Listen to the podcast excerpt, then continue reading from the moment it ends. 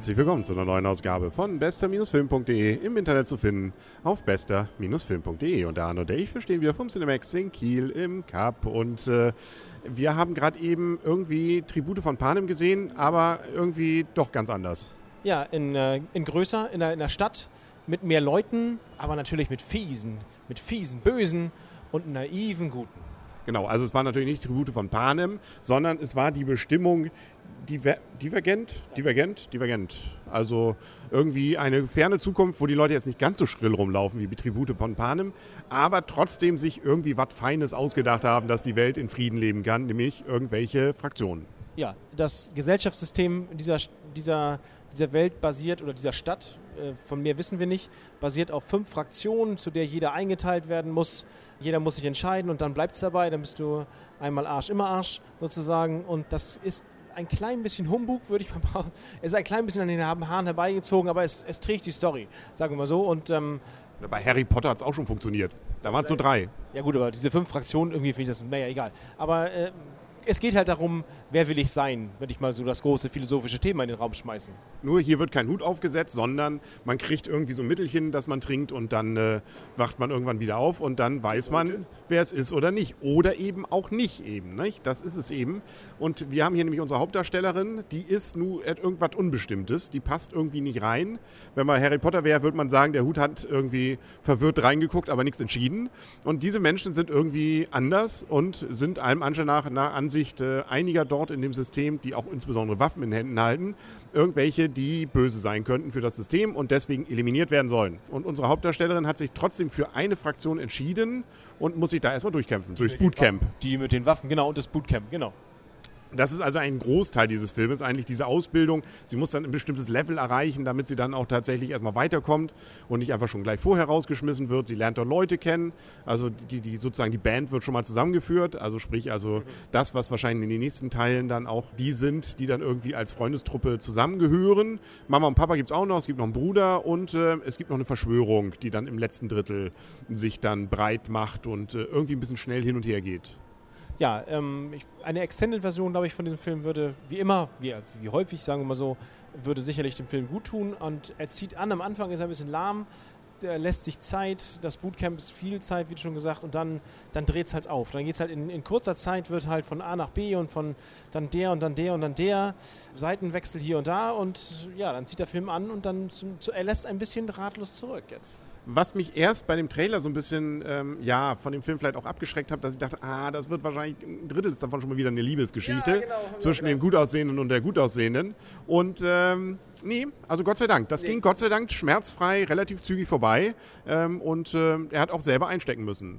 Ja, und, er hat, und das, sie hat einen, ähm, den schönen Satz gemacht, nun lass mal nichts überstürzen. Genau, genau. Und äh, sie ist auch eine, die auch mal draufhält. Ne? Also das ist auch nicht so dieses mh, hm, Zögern und so. Ja, genau. Das war einer der besten Sprüche. Ja, du schießt doch sowieso nicht. Warum sagen das immer alle? genau.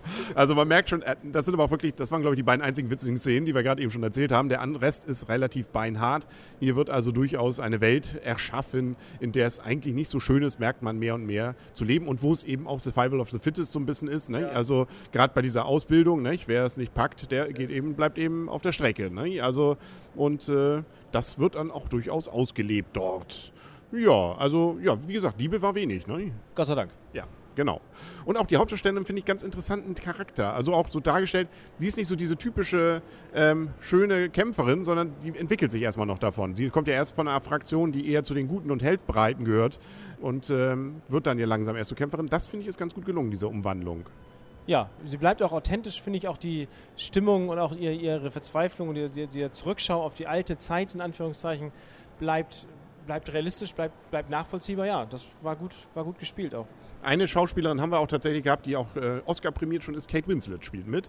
Und man ahnt es schon fort, wenn man sie zum ersten Mal sieht, das ist keine gute. Ne? Die gehört eher zu den Bösen. Und, ähm, und ich vermute, die wird auch noch weiter irgendwie mal drin vorkommen. Und äh, ja, so langsam können wir, glaube ich, auch schon zur Wertung kommen. 2D das Ganze, relativ lang. Basiert, wie gesagt, auf dem Roman. Da gibt es noch mehrere Teile von. Kriegt man auch gleich am Anfang die Werbung dann, wenn man den Film sieht, dass man doch bitte schön gleich weiterlesen kann, wenn man möchte. Äh, 140 Minuten hat das Ganze übrigens. Ähm, und ja, man weiß auch nicht, weshalb die Welt eigentlich so ist, wie sie ist. Ne? Also da ist ein großer Zaun um die Stadt genau, und es fähren Züge. Das ist ja okay. Also das, das, wenn, wenn das Setting okay ist, dann, dann hoffe ich immer darauf, dass es so wie bei Lost irgendwann erklärt wird. Gut, manchmal wird man enttäuscht, wie bei Lost, aber ich hoffe noch. Also sie haben auch cool sozusagen, ja, das, der Zaun steht nicht umsonst da. ne? ja, wir wollen nichts sagen, was da ist. Ne? Aber Aber nicht zu viel Versprechen tun. genau. Aber nun ja. Und die, es fahren Züge und die sind auch immer leer. Ne? Es sei denn, man springt rein. Ich glaube, die sind nur für die Typen da. Kann auch sein. Ne? Aber dann fahren sie auch und da gibt es auch kein Halten Die, mehr. halten, die halten auch nie. Nee, genau. Ganz cool, es gibt noch, ja, noch so eine Aufnahme. Ah, es, gibt viele, es gibt viele interessante Szenen. Ich komme mal schon zur Wertung. Ich fange heute mal an. Und ich fand, mir hat das Spaß gemacht. Deutlich mehr Spaß gemacht, als ich erst äh, so aus den Trailer. Ich wollte den Film sehen. Da wollten mal Ja. kurz Menschen. Hier. Und auch die Kritiken waren eher so mittelmäßig. Ich fand die wirklich gut. Also da von vorn bis, ich habe mich nicht mal vorne gelangweilt. Also auch dieses Bootcamp fand ich alles spannend gemacht.